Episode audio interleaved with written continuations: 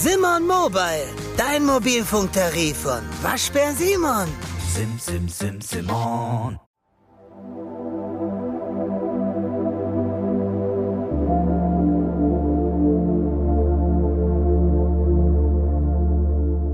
Er wird viel gegessen und wenig geangelt. Er war mal ein Allerweltsfisch und wurde zur teuren Delikatesse. Heute wird er millionenfach in Aquakultur gezüchtet. Salmo salar, der atlantische Lachs.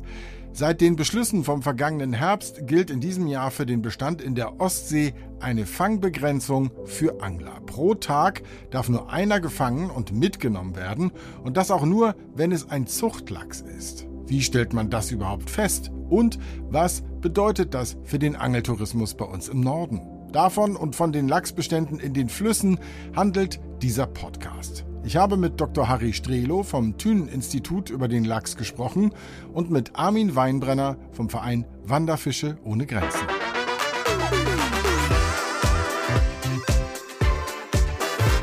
Bis zum Biss. Der Angelpodcast mit Stefan Netzeband. Harry Strelo treffe ich in seinem Haus in der Nähe von Kühlungsborn. Wir sprechen eigentlich jedes Jahr über den Dorsch und bisher zu selten über den Lachs. Mal so angefangen, wenn du mir sagst, du als Wissenschaftler und Agrarforscher, mir als Angler und Journalist, der Dorsch ist knapp, man soll weniger fangen, das kann ich zwar doof finden oder gut, aber ich verstehe das. Ja. ja.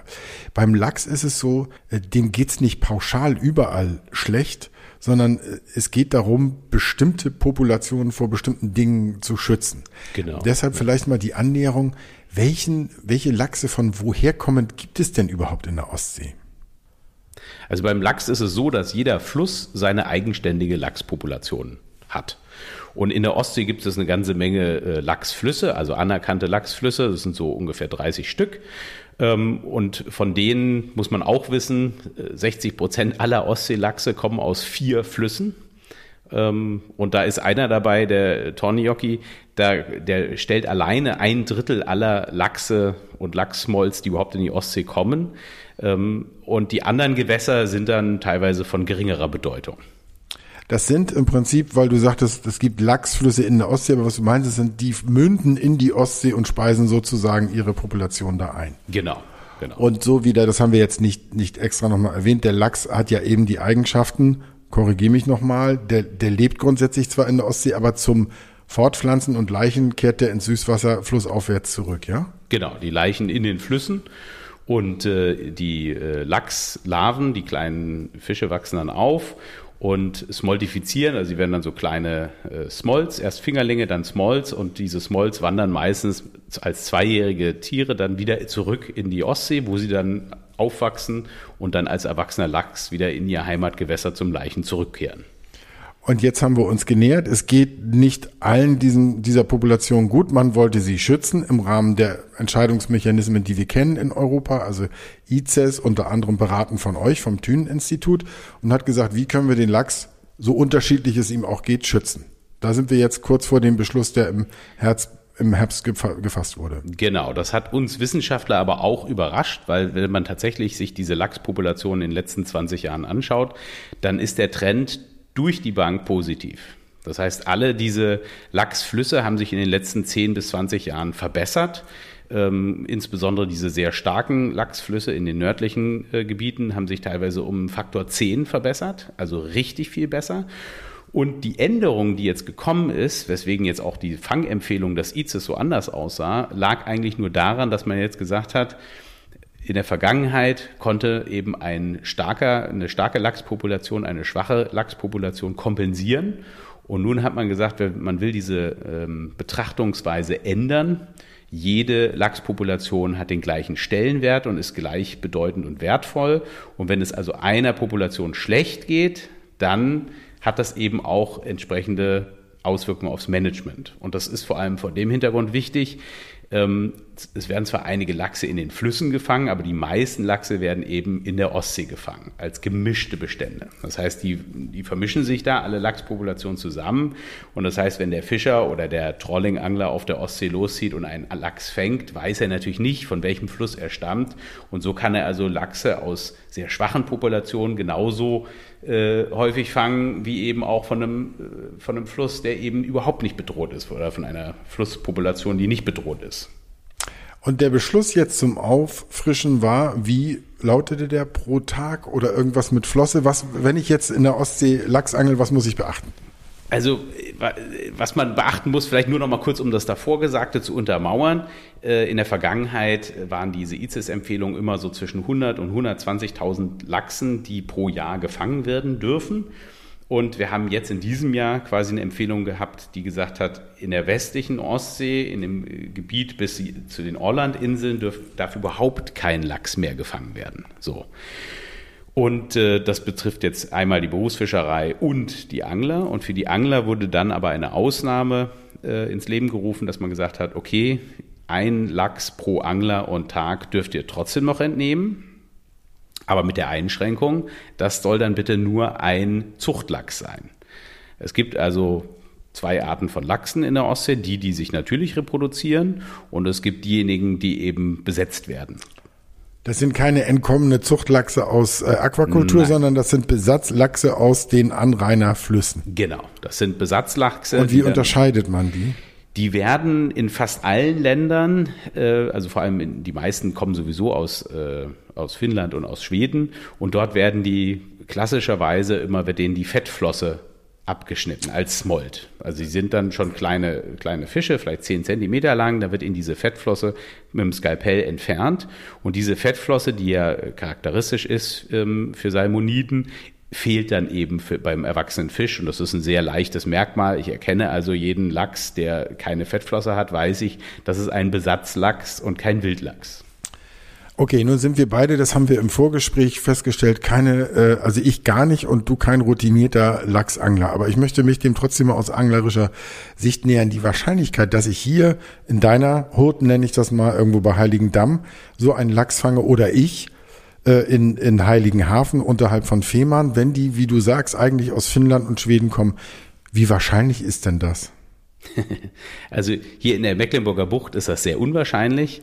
Ähm, was man gemerkt hat, ist aber zumindest, dass diese Lachse, auch die gerade diese finnischen, die aus den nördlichen Gewässern kommen, dass die auf ihren Fraßwanderungen tatsächlich runterziehen bis in die Bornholmsee und bis vor Rügen.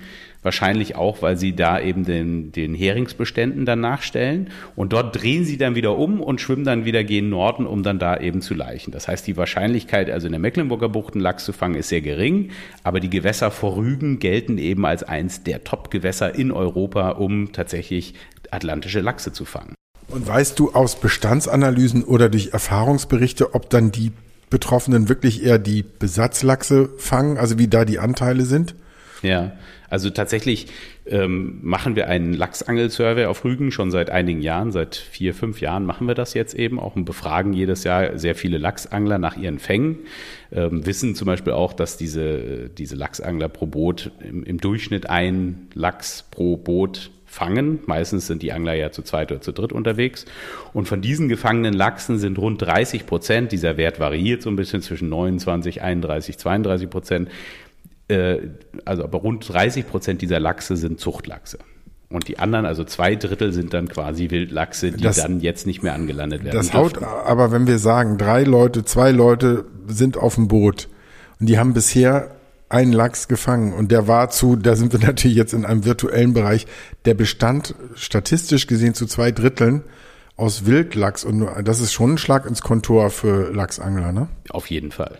Ja. Das, wenn ich das kommerziell anbiete und sage hier, ja. ja. Okay, verstehe. Und das ist natürlich die Lachsangelei und dieses Lachstrolling-Angeln, das ist natürlich etwas, das hat sich als Wirtschaftszweig auf Rügen etabliert. Da sind einige Häfen, äh, die da auch expandiert haben in den letzten Jahren, insbesondere um Lachsangler ähm, äh, quasi anzulocken. Und äh, diese Lachsangler, die sind natürlich da vor Ort. Das Lachsangeln, das muss man dazu sagen, ist dann auch noch etwas, was sich in den Wintermonaten abspielt. Also im, im Grunde genommen in einer Zeit, wo touristisch nicht so bedeutend ist, nämlich von Mitte Dezember bis so Ende April, Anfang Mai. Ähm, dann ist diese Lachsangelsaison auch wieder vorbei. Und äh, das ist natürlich, hat natürlich jetzt äh, tatsächlich auch negative Auswirkungen, weil der eine oder andere Lachsangler sich dann überlegen wird, nee, bei den Voraussetzungen will ich vielleicht auch gar nicht mehr auf Lachse angeln gehen. Hab aber auch den Dorsch nicht als Alternative, nicht wirklich. Nee, leider nicht. Also. Ja, ähm, dazu äh, vielleicht nochmal ein, ein Update. Dieses Annus Horribilis der, der Dorschangelei 2021 ähm, fing ja schon mal damit an, dass die Bestandsdaten, die ihr erhoben habt, um letztendlich Zahlen durchzureichen an ICES, was wiederum insgesamt mündet in diese Empfehlung an, an die Minister, dass die, dass die am Anfang, was wir zum ersten Mal hatten, ich zum, zumindest zum ersten Mal so wahrgenommen habe, keine validen Daten hatten. Ich habe dann nachgelesen und mit dir gesprochen, die waren zum Teil die zu klein, die Fische, oder es wurden insgesamt zu wenig gefangen, um diese Fange auszuwerten im letzten Jahr? Oder wie kam, also es musste ja auf jeden Fall im Prinzip noch ein zweites Mal erhoben werden, um im Jahr 2021 überhaupt zu einem Beschluss zu kommen. Ja, also es, es hat sich bei dem Assessment, das so heißt diese Bestandsberechnung, die eben äh, traditionell so im März, April durchgeführt wird für, den, für die Dorschbestände in der Ostsee, für die beiden, ähm, da haben sich eben beim Zusammentragen der Daten und bei den ersten Analysen Inkonsistenzen gezeigt bei den Daten. Und das ist jetzt nicht etwas, was total unüblich ist. Ne, das passiert manchmal. Das kann man nicht unbedingt vorhersehen. Und wenn sich solche Inkonsistenzen zeigen. Wie würdest du Inkonsistenzen für einen Normalmenschen übersetzen? Sind das Ungenauigkeiten oder sind das Unlogischkeiten oder? Ungenauigkeiten und mhm. Ungereimtheiten, sodass mhm. die, die Daten, wenn man die in der Retrospektive betrachtet hat, konnten die nicht stimmen. Mhm. So. Ähm, da waren also einfach Abweichungen, die nicht zu erklären waren, die aber auch keinen Sinn machten. Ne? Und dann gibt es einfach ein Protokoll beim Internationalen Rat für Meeresforschung, der sagt dann eben einfach, dieses Assessment wird jetzt nicht anerkannt. Wenn die Daten so inkonsistent sind und so stark abweichen, dass es keinen Sinn mehr macht, dann muss nachgerechnet werden und dann müssen alle Eingangsdaten vor allem auf den Prüfstein. Und das ist eben etwas, das nennt sich dann Interbenchmark. Das ist etwas, was also nicht regelmäßig stattfindet. Und da müssen dann tatsächlich mehrere Wissenschaftler, in dem Fall waren das also sicher ein gutes Dutzend Wissenschaftler, die dann vier, fünf, sechs Wochen damit beschäftigt waren, alle Eingangsdaten nochmal akribisch zu untersuchen, neu zusammenzustellen und nochmal neu die Analysen zu rechnen und dann aber auch zum, äh, verschiedene Rechenwege auch ausprobiert haben und dann aber auch in der Lage waren, eine vernünftige Bestandsberechnung auf die Beine zu stellen und die wurde dann einfach nur nachgereicht. Aber wird nicht, äh, und das ist jetzt der Blick auf 2022, durch diese Backlimits und, und das Sinken der Quoten die Datenbasis für euch immer geringer? Es fahren zum Beispiel in Harlinghafen nur noch zwei Kutter. Es fahren, und die gehen ja jetzt auf Plattfisch. Ja. Das heißt, die haben eigentlich auch gar nicht mehr viel beizusteuern zu irgendeiner Dorsch-Statistik, weil die vielleicht noch zwei Stunden am Ende auf Dorsch gehen und ich nehme an, dass bei kommerziellen Fischern ähnlich. Wie erhebt ihr denn 2022 Daten? Also das ist tatsächlich ein Problem. Es ist noch nicht äh, unbedingt jetzt eine Katastrophe. Also es gibt dann immer noch genug Daten, beziehungsweise die Ostsee-Anrainerländer arbeiten ja auch zusammen. Das heißt, wir tragen ja dann auch deutsche, schwedische Daten entsprechend zusammen und kann dann eben nur hoffen, dass man am Ende genug Daten zusammenstellt, um eine solide Basis zu haben. Ähm, aber tatsächlich sehen wir das auch als ein Problem, dass wir also bei den Beprobungen, bei der kommerziellen Beprobung, bei, ne, wo wir also regelmäßig Schlachtproben von Fischern kaufen, dass einfach wahnsinnig wenig Dorsche dabei sind. Ne? Und wir sind natürlich daran interessiert, Längendaten, Altersdaten zu erheben, um diese Bestandsvorhersagen auch analytisch korrekt durchzuführen und haben tatsächlich schwindet diese Datenbasis immer mehr. Und bei den Angelbefragungen merken wir das natürlich auch.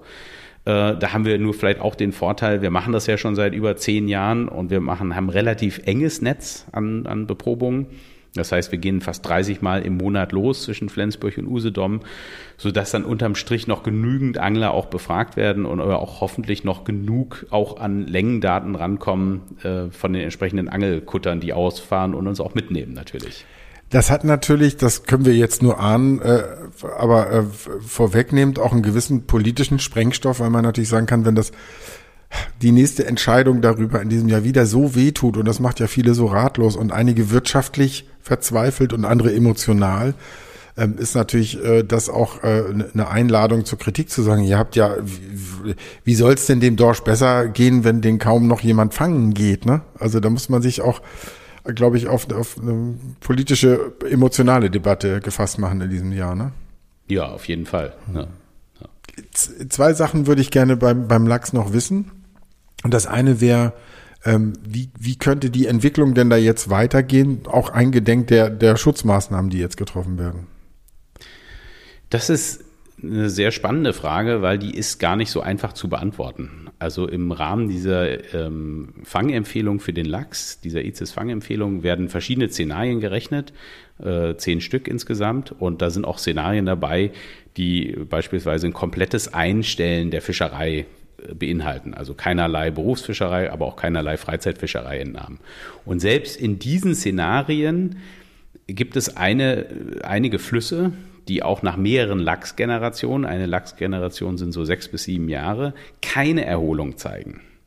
Und das ist eben so ein bisschen das Problem bei den Lachsen, weil da spielt, äh, ich meine, bei anderen Fischarten ist das natürlich genauso, aber gerade bei den Wanderfischarten spielt eben sowas wie Habitatqualität, Querverbauung der Gewässer eine ganz bedeutende Rolle.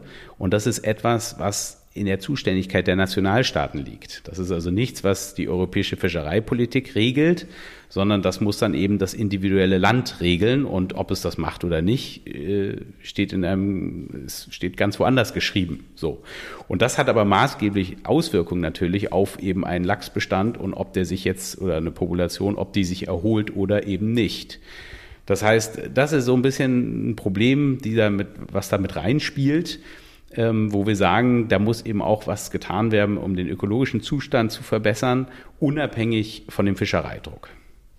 Und wenn du mir äh, jetzt noch hilfst mit ein bisschen Geografie, ob ein Lachs irgendwo im ganz weit im Norden in Finnland oder Schweden, ob es ihm da gut geht, da habe ich eh keine so Vorstellung. Aber um welche Flüsse geht es eigentlich, wenn wir hier sozusagen von der südlichen Ostsee sprechen?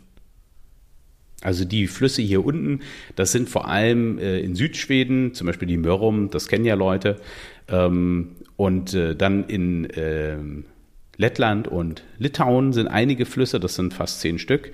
Die sind alles sehr kleine Flüsse, die sind auch nicht unbedingt sehr bedeutend. Also die haben auch teilweise nur wenige hundert Elterntiere, die dort aufsteigen, aber es sind halt anerkannte Lachsgewässer und das sind insbesondere die Problemflüsse, die, äh, die wir hier eben betrachten. Und Deutschland und Polen, was ist da relevant?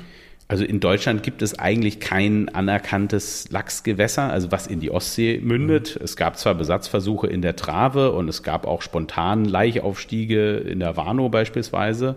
Ähm, aber es gibt eigentlich kein nachgewiesenes äh, deutsches Lachsgewässer, was jetzt in die Ostsee entwässert. Und in Polen ist das eher ähnlich. Da sind einige wenige Flüsse, die in Frage kämen. Die werden teilweise jetzt auch noch besetzt. Ähm, und das ist dann nochmal ein weiteres Problem. Also wann ist ein Fluss ein Lachsfluss, der sich selbstständig rekrutiert?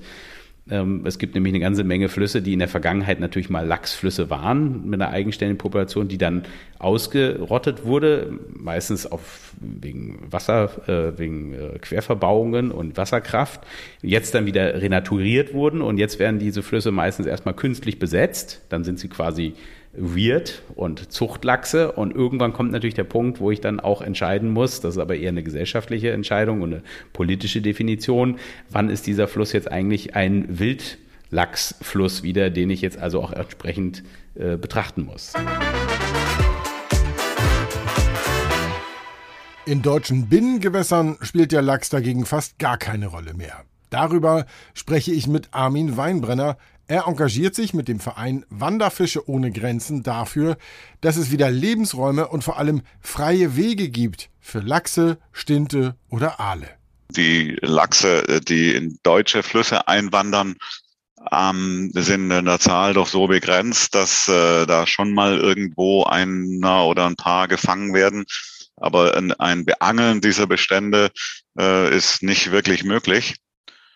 Was natürlich sehr schade ist, denn es wäre sehr viel schöner, wenn in dem Land, in dem in der Geschichte einer der besten Lachsbestände überhaupt weltweit zu finden war, nämlich in Deutschland, äh, man den Lachs wieder im Süßwasser befischen könnte. Sie haben mir damals eine Geschichte erzählt. Äh, ich ich würde die gerne in einem Satz den, den jetzigen Hörern nochmal sagen. Wie war denn das eigentlich in vergangenen Jahrhunderten, ähm, wenn zum Beispiel Zimmermädchen eine Anstellung im Rheingebiet gesucht haben? Welche Rolle spielte der Lachs da? Naja, es gab, gibt ja viele, viele Geschichten über, ähm, über die äh, über Verträge von, von Angestellten, die sich dann ausbedungen haben, nicht zu viel Lachs essen zu müssen. Ähm, da gibt's unterschiedliche Quellen. Die einen sagen, stimmt gar nicht, die anderen weisen das nach. Ne? Also es ist auf alle Fälle ein Zeichen dafür, dass es eben wahnsinnig viele Lachse ähm, gab in Deutschland. Ein arme Leute-Fisch.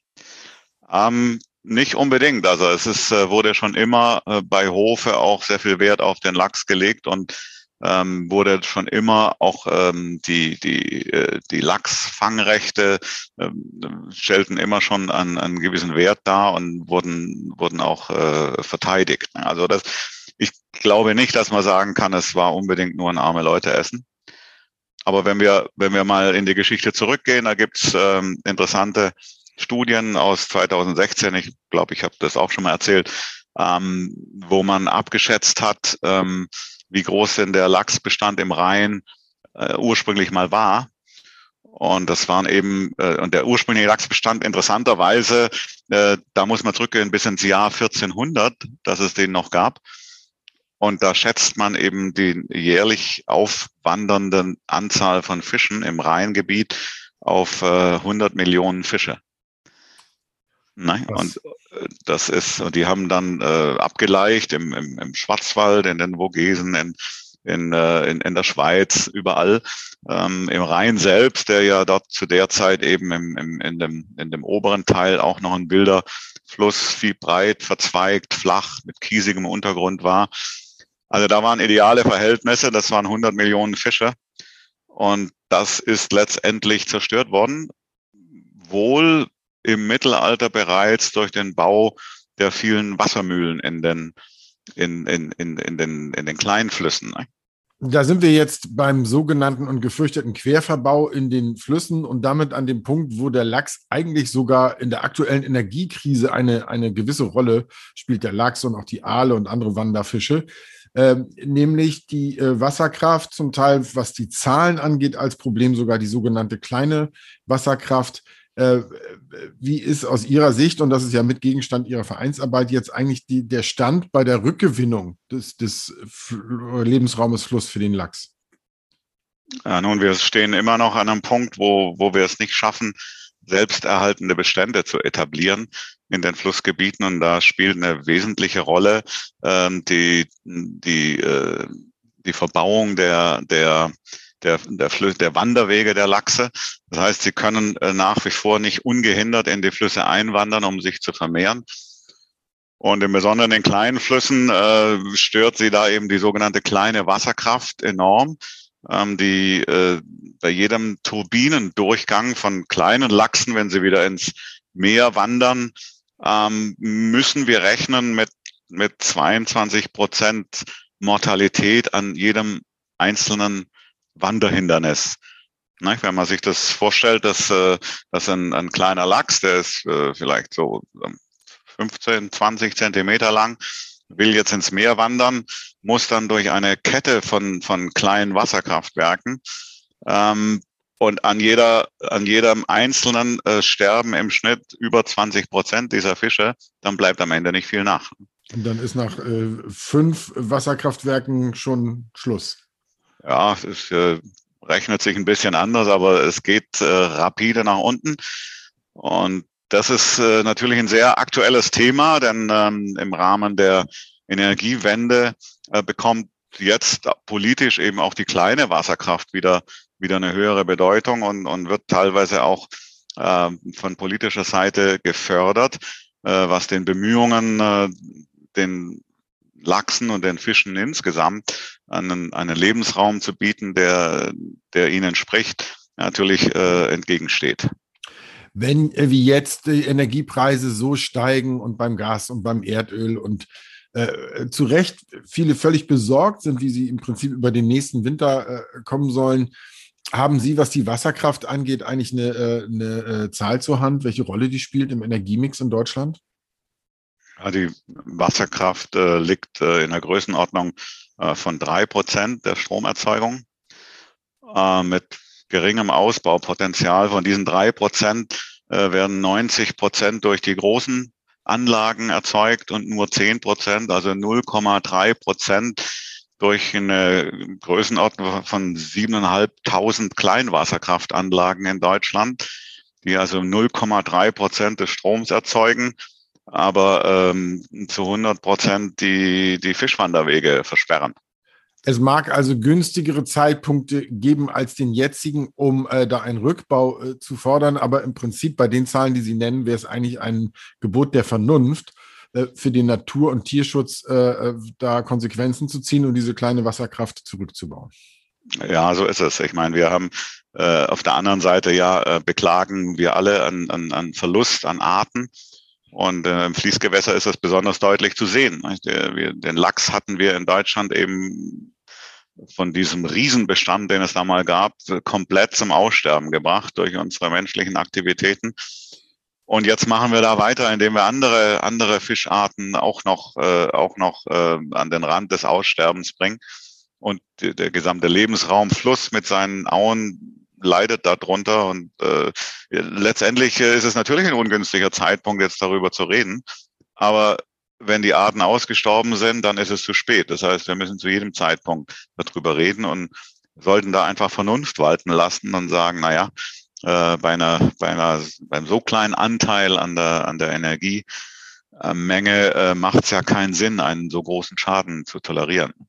Zumal zwei Punkte von mir noch. Äh, wir haben ja jetzt äh, gar nicht gesprochen, darüber, dass es auch Vorteile hätte für zum Beispiel Aale oder in anderen Gewässern für Stinte, sprich für andere Wanderfische. Man würde ja gar nicht nur Lachsschutz betreiben. Und interessant, der Weinbrenner, was ich bei einem Gespräch äh, mit dem Helmut Winkler gelernt habe, dem Fischbiologen aus Rostock. Äh, es gibt äh, Fische, die sind Wanderfische, ohne dass es groß bekannt ist, weil nämlich auch sowas wie Rotfedern Kilometer um Kilometer in deutschen Flüssen eigentlich zurücklegen würden, wenn sie denn könnten. Ja, das ist völlig richtig. Ne? Also der Begriff Wanderfische, äh, da impliziert man immer, dass es sich da um Lachse und Aale handelt, also diese Langdistanz-Wanderfische, die tatsächlich ins Meer wandern. Aber es ist äh, umgekehrt gesagt, es sind fast alle Fischarten äh, haben das Bedürfnis, größere Strecken zurückzulegen. Und von Fischarten, von denen man glaubt, dass sie eigentlich standorttreu wären, äh, ist eben bekannt, dass auch die äh, zig Kilometer beziehungsweise hunderte von Kilometern im Fluss zurücklegen. Das ist alles äh, nachgewiesen durch markierte Fische äh, quer über alle Fischarten weg. Nun äh, ist durch unser Gespräch bisher schon hinlänglich klar geworden, warum wir im Leben nicht hinlänglich deutschen Lachs in den Supermarktregalen finden. Den gibt es schlicht so nicht. Ähm, da gibt es eben das, das leidliche Thema, das aber in sich, wie ich das äh, erlebt habe, durchaus komplex ist, der Aquakultur, warum sich im Prinzip fast jeder heute Lachs leisten kann, der das will. Äh, wie ist das aus Ihrer Sicht zum Beispiel beim jetzigen Stand? Wir sind äh, im, im Frühjahr 2022 äh, in Norwegen beim Einsatz von Antibiotika, bei der Vermischung von, ich sag mal, entkommenen Fischen mit wildlebenden. Welchen Blick haben Sie Stand jetzt auf die Aquakultur? Also die Aquakultur ist eben äh, im, im, im Norwegen ein, ein ganz großes Thema, aber eben äh, auch in Großbritannien, in Island äh, gibt es große Anstrengungen, dass mehr Aquakultur betrieben wird. Und äh, so wie in, in Norwegen hatten wir äh, einen noch ganz guten Wildlachsbestand, der eben aber auch im, im Zurückgehen ist. Der selbst in dem Lachsland Norwegen äh, gibt es große Bedenken, dass der, dass der Wildlachs äh, verschwindet. Und die wesentlichen Bedrohungen für den, für den Wildlachsbestand in Norwegen äh, kommen aus der äh, Zuchtlachsindustrie. Und da gibt es zwei wesentliche Gründe. Das äh, eine sind die entkommenen Lachse mit der Vermischung äh, äh des Genpools, äh, die dann die Fische, äh, die nachkommen, eben nicht so gut angepasst an ihre natürlichen Verhältnisse mehr machen und deswegen nicht so erfolgreich.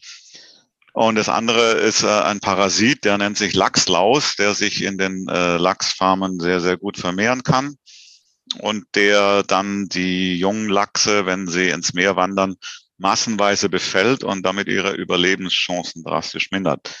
Es gibt in, in Norwegen äh, jedes Jahr eine, eine ähm, Wissenschaftlergruppe, die im Auftrag des norwegischen Staates den Status des Wildlachsbestandes in Norwegen untersucht und da eine allgemein zugängliche ähm, äh, Arbeit äh, veröffentlicht im Internet, äh, wo man das nachlesen kann. Und in, in den einige Jahre jetzt schon äh, wird in dem in der Risikobetrachtung eben äh, die zwei mit Abstand wesentlichen Risikofaktoren für die norwegischen Wildlachsbestände sind eben die beiden genannten. Das heißt die entkommenen Zuchtfische und die die äh, Lachsläuse aus den äh, aus den Anlagen.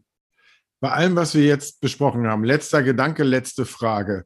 Äh, der Besatz mit Lachs in deutschen Gewässern ist dann doch eigentlich eher ein symbolisches Vergnügen und im Zweifel rausgeworfenes Geld, oder? Ja, würde ich so nicht sehen. Ich meine, äh, äh, wir geben die Hoffnung nicht auf, dass ein Bewusstsein dafür entsteht, dass man den Fischen und dem Lebensraum Wasser wieder mehr Beachtung schenkt und äh, eben Dinge nicht tut, die da, die da so schädlich sind ähm, dann äh, es ist ja nicht so, dass es überhaupt keine Erfolge zeitigt. Wir haben ja wir haben ja Rückkehrer in, in, in, in deutsche Flüsse, es sind nur viel zu wenige. Und äh, ich kann eigentlich nur davor warnen, diese Bemühungen zu unterbrechen, äh, denn äh, dann ist es eben ganz verloren und äh, letztendlich ist der Lachs auch eben nur eine Leitspezies für all die anderen Fische. Und die Gewässer wurden stiefmütterlich behandelt, viele Jahre, und man muss einfach mehr Sorgfalt geben, dass dieses Artensterben in den Gewässern nicht weitergeht und dass wir da äh, zurückkommen. Ich sage immer, die, die Zerstörung der Flüsse hat wahnsinnig viel Geld gekostet, wenn man mal überlegt, was da alles verbaut wurde. Und jetzt sollten wir das Geld auch in die Hand nehmen, um es wieder in Ordnung zu bringen. Es gibt also leider immer noch reichlich zu tun für den Lachs und die anderen Wanderfische. Ich werde für diesen Podcast in diesem Frühjahr auch von den Angelmöglichkeiten an der Ostsee berichten. Wenn dir dieser Podcast gefällt, vergiss übrigens nicht, ihn zu abonnieren und gerne auch zu bewerten. Und bis zum nächsten Mal, Petri Heil.